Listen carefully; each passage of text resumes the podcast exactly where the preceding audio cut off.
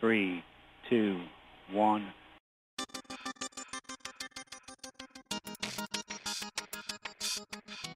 Esto es AI The New Sexy.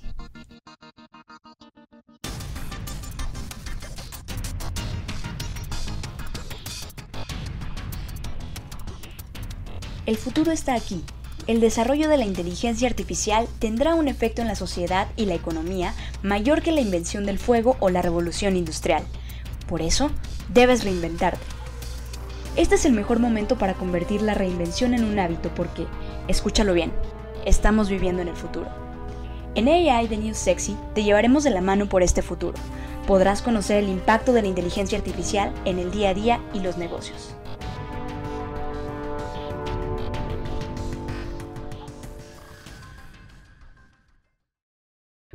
Amigos? Bienvenidos a otro episodio más de AI de New Sexy.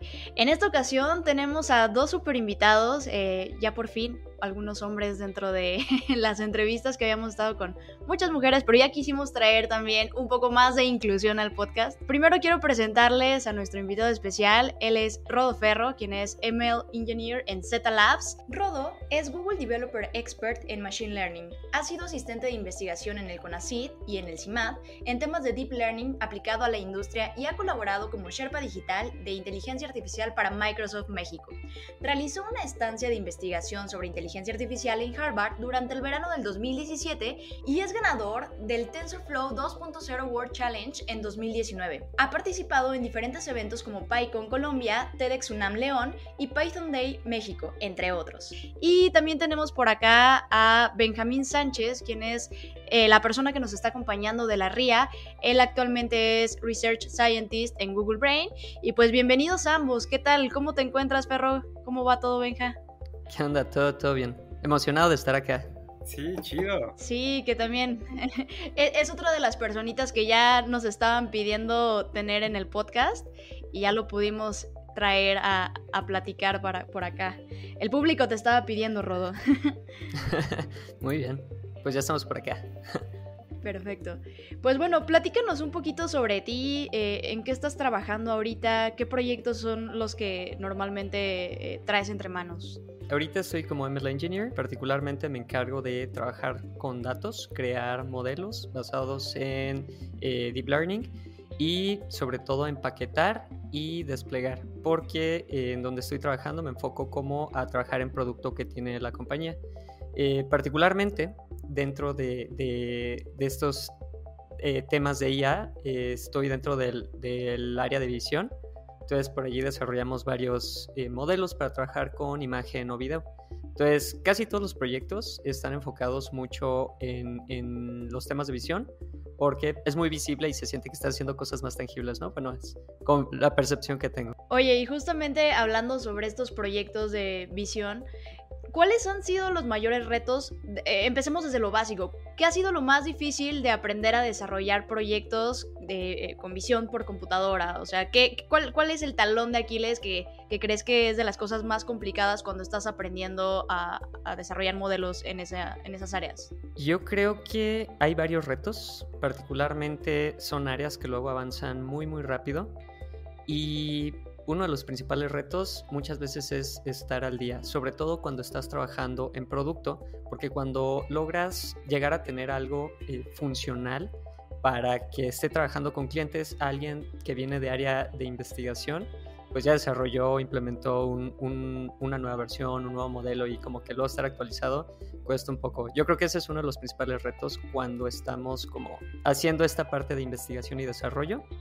Y por otro lado, uno de los retos que está bien interesante tiene que ver con, con datos, como captar y obtener datos de calidad. Luego se vuelve un reto y muchas, muchas veces ah, la gente piensa como, ay, es que quizás mi modelo no me está dando como tan buenos resultados, pues entrena más el modelo, cuando mucho tiene que ver a veces desde los datos y la calidad de los mismos. Eh, justamente como pensando en, datos de imágenes, ¿cuáles son como los tipos de diagramas con los que tú trabajas? ¿O cuáles son como las aplicaciones de visión que te toca tratar de cómo desarrollar. Fíjate que particularmente ahorita estamos trabajando en resolver un problema de detección de objetos tracking, entre otras cosas, porque hacemos mucha estadística sobre información que extraemos de, de hipermedia como, como imagen y video. Y particularmente con el tema de datos, justo tenemos datos que se toman de un entorno real. Entonces, las personas son personas que trabajan en ese entorno y quizás no tienen tanto background técnico, lo que implica que nosotros como personas técnicas eh, que estamos en el medio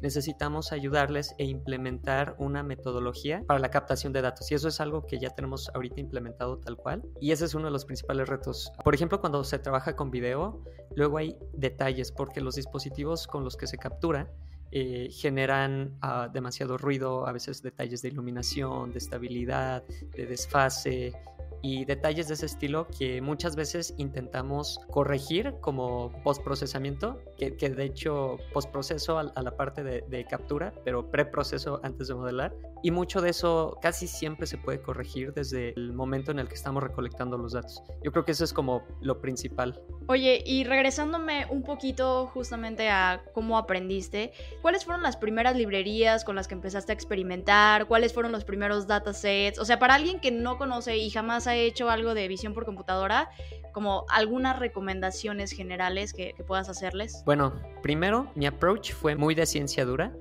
porque pues de formación estudié matemáticas y pues por allí llevé algunos cursos como procesamiento de, de, señales y esas cosas y pues allí uno aprende a desarrollar ciertos algoritmos y a trabajar con este tipo de datos, ¿no? Mi segunda aproximación fue, de hecho, después de conocer a Benjas por allá del 2010 y desde del 2015 y entré como a trabajar en, en el proyecto de clubes y me decía Benjas, oye, fíjate que necesitamos automatizar como la creación de pósters. Y allí fue como mi primer contacto con una de las bibliotecas que se utiliza mucho en temas de visión, que es OpenCV. Ese fue como mi segundo approach. Y ya después cuando empecé a meterme como más estos temas, me di cuenta de que trabajar con ciertas bibliotecas que te permitan desarrollar ya modelos específicos eh, son como lo que te, te, va a ayudar a resolver estos problemas. Y ya estas bibliotecas son más como tipo utilizar TensorFlow o PyTorch. Y utilizando estas, estas bibliotecas es pues desarrollar ya los Ahora en cuanto a datasets para personas que no hayan trabajado eh, y demás,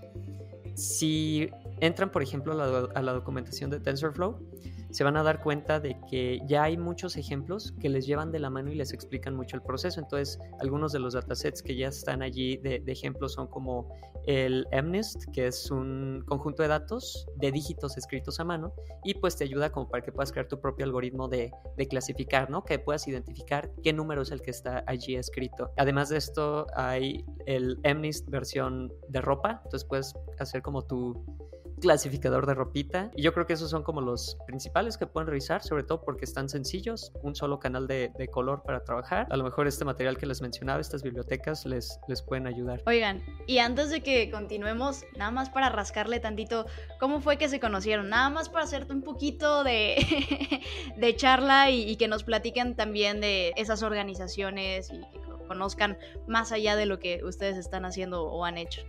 Ok, por allá del 2015 vi que había una convocatoria pegada en, la escuela, unos pósters.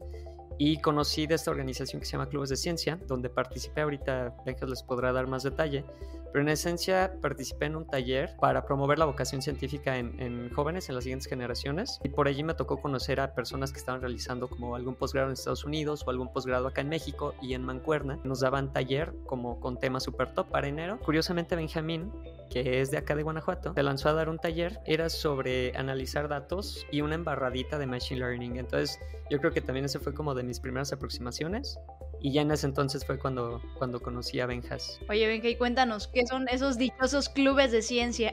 Ah, clubes de ciencia es más o menos como una organización que se dedica a tratar de dar como una alternativa para crear redes de mentoreo entre estudiantes tanto de licenciatura como de maestría, doctorado, posgrado. Tenemos varios programas, pero nuestro programa principal son como desarrollar clubes y para nosotros un club es como una, un taller concentrado de una semana. Es este, gratis para los estudiantes y son este, ocho horas al día más o menos, pero puede ser más, trabajando en una sola cosa en particular. La temática la desarrollan los instructores. Los instructores es una colaboración entre un, un estudiante de posgrado foráneo y uno local. Se ponen a platicar seis meses antes, oye, a mí me late esto, ah, a mí me late esto, y sacan algo alrededor de eso. Y a veces es programación, a veces es como prácticas de, de periodismo en, en, ciencia, a veces es como cocina, hay de todo. O sea, básicamente es como, ¿qué te hubiera gustado aprender cuando estás en esa, en esa edad? Este, que ahora ya sabes. Y no solamente es como la técnica, sino es como, pues, conoces varias personas. Hay estudiantes de licenciatura, hay unos de, de prepa, se ponen a platicar, oye, ¿qué, qué hago? ¿Qué estudio? Bla, bla. O los estudiantes de, de posgrado hablan consigo mismo. Y también somos muchos voluntarios. Esos clubes de Ciencia México. Uh, Club de Ciencia está en ocho países o siete países. Normalmente cada año se dan como, no sé, 50, 60 clubes al año. Es algo grande. No, sí, está padrísimo. Y de hecho, igual hice esta pregunta muy a propósito, muy adrede, porque las personas que recién van empezando en este mundo y demás, hay veces que les cuesta un poco de trabajo eh, encontrar comunidad, ¿no?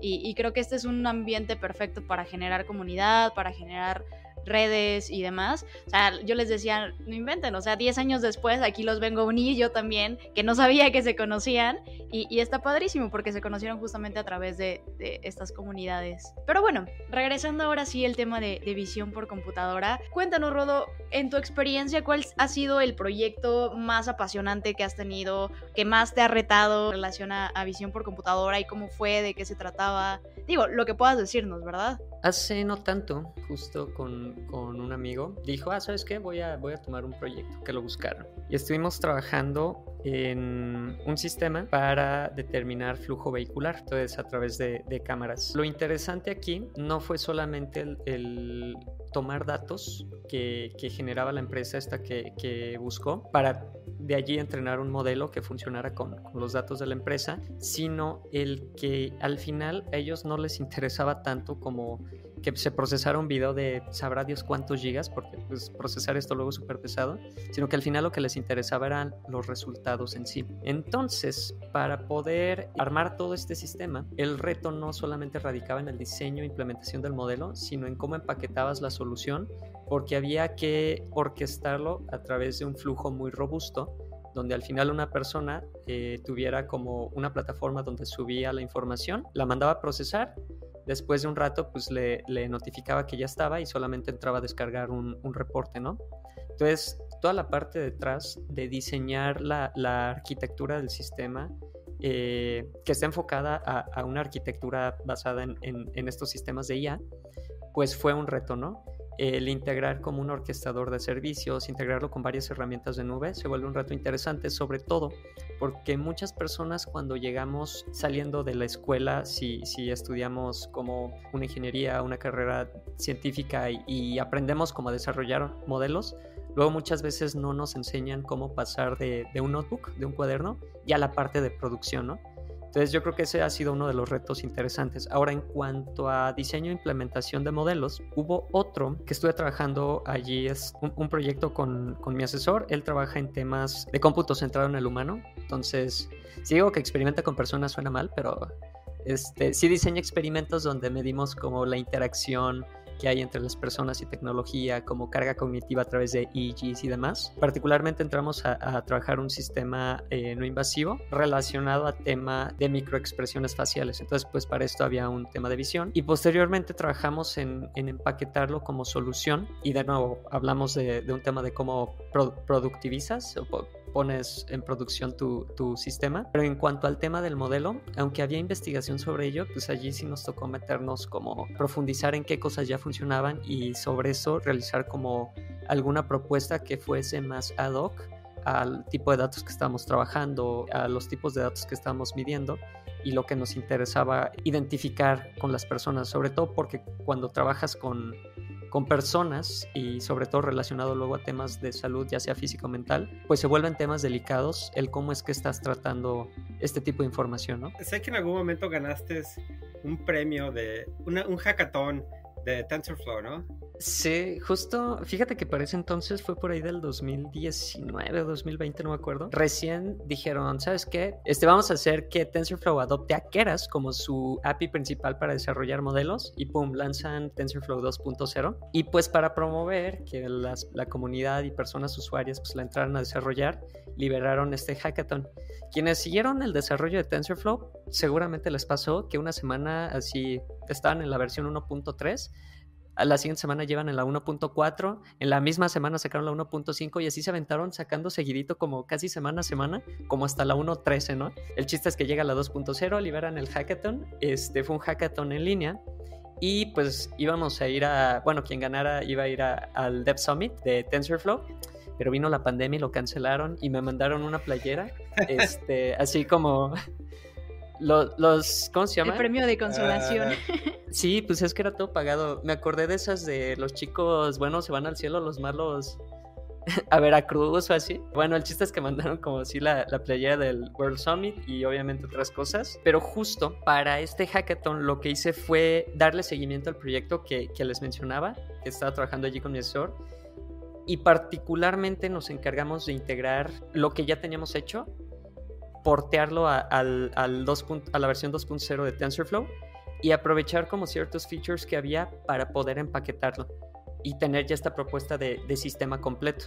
Entonces hubo cinco ganadores a nivel mundial. El proyecto este que presenté fue uno de, de esos cinco. Pues ya. En total fueron como más de 500 proyectos, ¿no? Sí, hubo bastantes. Eh, hubo bastantes. Oye, pues felicidades. Se ve que suena que estuvo eh, muy ambicioso el proyecto también digo, para que les diera para un hackathon y, demás. Ahorita me, salió la duda, ¿de qué fue tu proyecto de tesis? ¿De qué lo hiciste? Tenía que ver con estos temas, me imagino también, ¿no? Sí, justo el tema del proyecto este de investigación es lo que les mencionaba. Nos enfocamos a desarrollar un sistema que permitiera asociar emociones que se identificaban a través de microexpresiones faciales. Entonces, si lo quisiera ver como algo simple, es como un intento de clasificar emociones, pero es un poco más robusto que eso, porque hay mucha parte de estudio en, cuestiones psicológicas detrás y que siendo o habiendo detalles muy sutiles había que considerar para la propuesta del modelo y el tipo de datos que se estaba utilizando. Principalmente fue eso y estuvo enfocados eh, principalmente al modelo. Ya posteriormente el seguimiento que le dimos fue eh, implementarlo como, como sistema que fuese soporte para staff médico para una sesión remota sobre todo porque ya tiempo después de que se armó esto de, la pandemia, que vino este, esta competencia de, Google y demás, pues sucedió que muchas personas les dio el, síndrome este de la Britney pelona, de estar en casa y pues así como la salud física es importante, pues la salud mental también lo es y, y el seguimiento fue ese, ¿no? Como, ¿Cómo desarrollas un sistema que permita abonar a la salud mental también. También quería preguntarte al respecto. Este tipo de proyectos, algo que normalmente me gusta abordar y, que creo que sería padre que lo expliques es, ¿cuáles son las diferencias de analizar, por ejemplo, una imagen y clasificarla a, por ejemplo, identificar elementos dentro de esa imagen, ¿no? Porque aquí cuando nos estás hablando de, de, las microexpresiones, me imagino que tenías que mapear partes específicas del rostro. ¿Cómo, es que lo hacías? ¿Qué tipo de programación necesitas para poder identificar esas cosas como tan específicas? Esta es una pregunta muy interesante y voy a intentar responder en un sentido holístico, muy, muy general y quizás sin profundizar tanto en detalles técnicos, pero en esencia descompusimos el proceso en varias etapas necesitamos identificar primero un rostro humano. Una vez que identificamos un rostro humano en una imagen, procedíamos a separar el rostro en secciones, en regiones de interés, los, los ROIs, y cada uno de los ROIs procesarlo como ente independiente y además procesar como un todo. De hecho, nos dimos cuenta de que en ese entonces había como un punch de, de, muy buenos resultados con lo que llaman redes residuales, donde pues tú tienes como varias vertientes en una red y, y puedes como procesar cierta información, pero de tomos le, sigues pasando la información completa en bloques conforme avanzas en capas. Espero no haber confundido gente o no haber sonado tan técnico.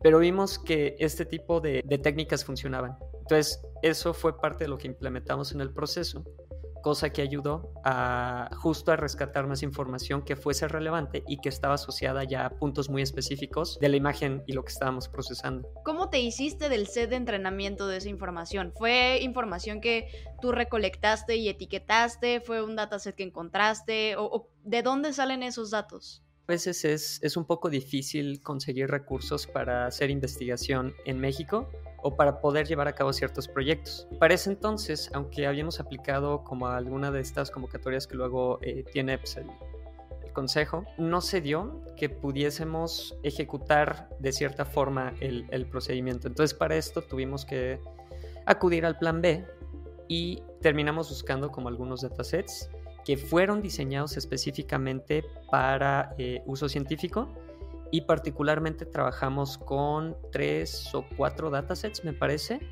Uno, me acuerdo de dos, me acuerdo de tres, dos son muy populares, eh, solamente que son, ah, digamos, como expresiones sintéticas en el sentido de que no son evocadas naturalmente. Uno es el Ratbound eh, Face Database, una cosa del estilo se llama. Uno es Concanade, de ese Concanade hay dos versiones. Primera versión en un canal de color, la segunda la modernizaron y la ampliaron, la extendieron.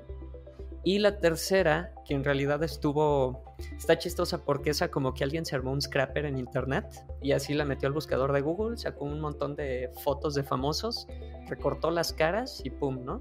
También como que alguien se puso a etiquetarlas a mano y esa sí estaba más padre porque pues eran expresiones naturales.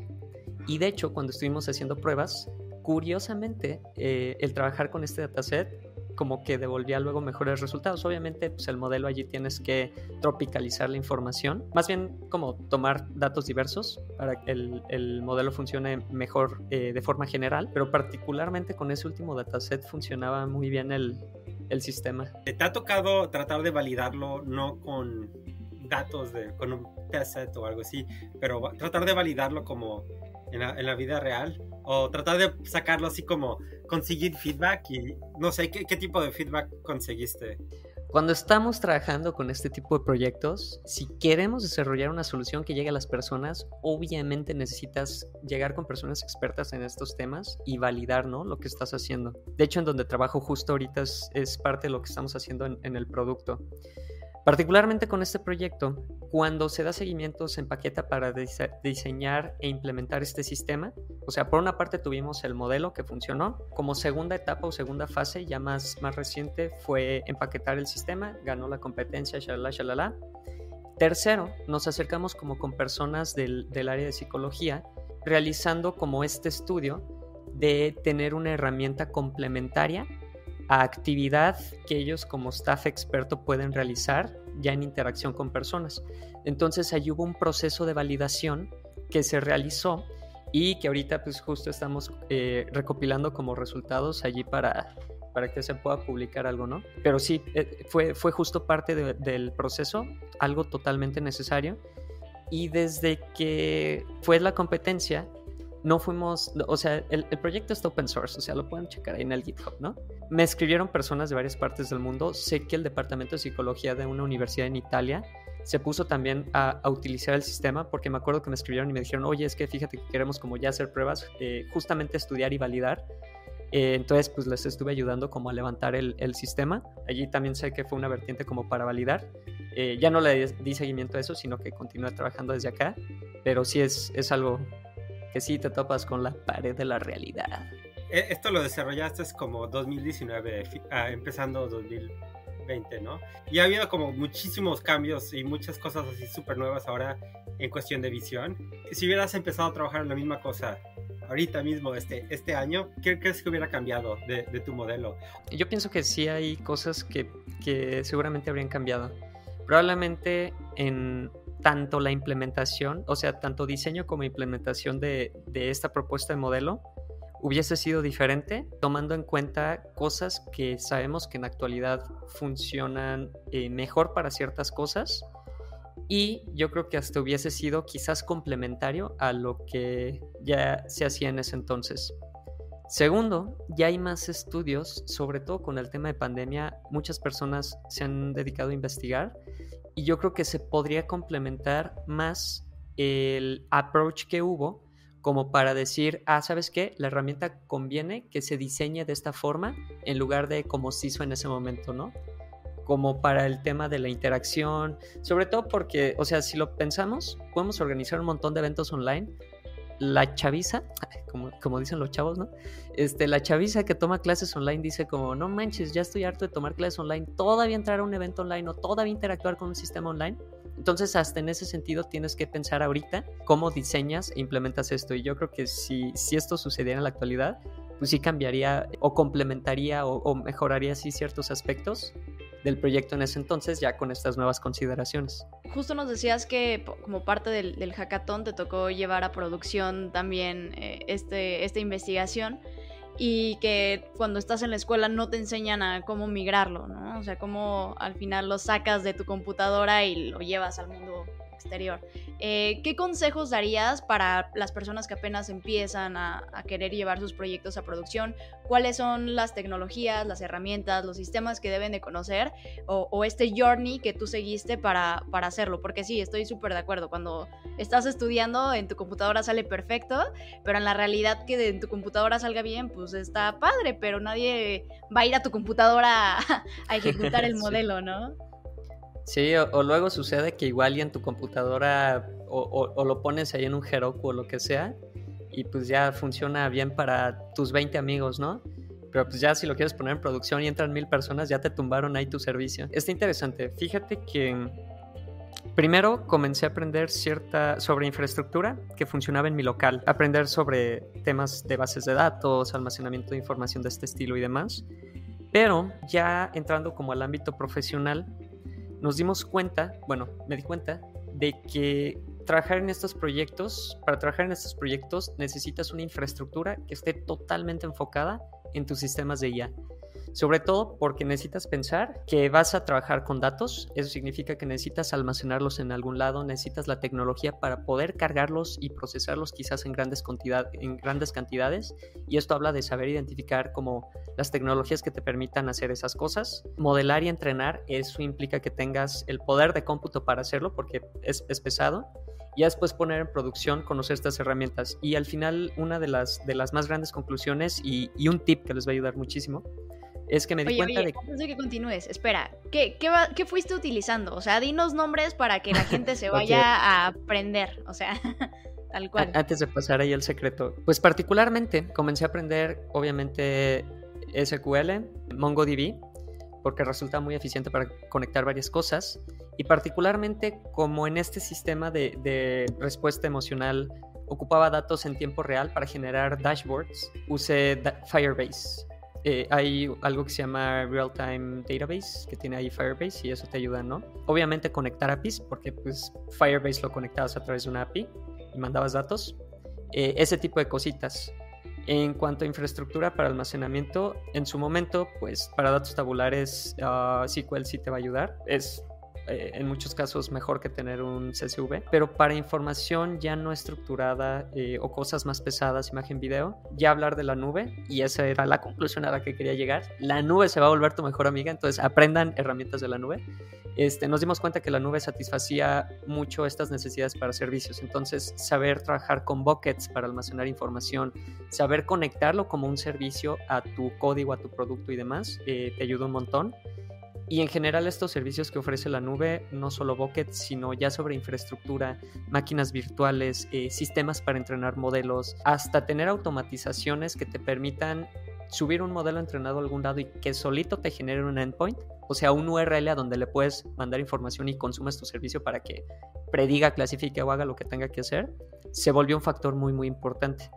Curiosamente, ahorita en donde trabajo y para muchos proyectos, nuestro proveedor principal de nube ha sido, ha sido Google por como ese feasibility, no, sé, que, tiene para integrar la, la, tecnología a los proyectos y sobre todo porque le han metido mucho a diseñar e implementar estas soluciones que se integran muy fácil incluso para personas que a lo mejor no tengan un conocimiento tan técnico. Entonces ese es un plus porque luego cuando trabajamos con clientes les decimos como, mira, tú crea una cuenta, te vamos a explicar qué servicios son los que se ocupan, este funciona para qué, para qué. Tú puedes traquearlo de esta manera sin tener que entrar así como al, al esqueleto de, ah, mi modelo y lo que sea, ¿no? Pero sí, la nube es como la mejor amiga ahorita para estas cosas. Si tú pudieras decirle a, Rodolfo de hace cinco años, oye, esto es lo que no te van a enseñar en la escuela, más como, no, no la parte de las herramientas, pero ¿qué, ¿qué es lo que te hubiera gustado entender antes?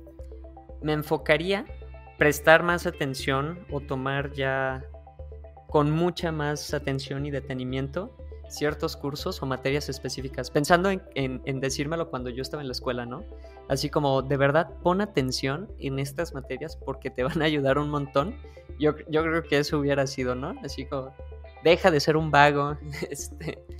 No, pero sí, yo creo que particularmente enfocado en temas de, de modelos, como les decía, luego este es un área que avanza muy, muy rápido. Entonces, luego no siempre te enseñan como estas técnicas que te pueden ayudar a leer eh, y digerir papers más rápido, este, entender cómo es que tú puedes reimplementar las propuestas que hay en estos artículos y demás. Yo creo que eso hubiera sido un plus muy interesante, porque ahorita mucho de lo que hacemos, o, parcialmente mucho de lo que hacemos, eh, va relacionado con eso. Eh, tenemos como área de investigación y desarrollo, entonces buscamos qué implementaciones hay y son funcionales para cierto tipo de problemas pero necesitamos adaptarlos a nuestro contexto y esto implica como tomar eh, propuestas de artículos o implementaciones que hay y adaptarlas a lo que necesitamos. Entonces yo creo que a lo mejor eso en ese entonces hubiera sido un plus que quizás ahorita facilitaría más algunas cosas. Perfecto.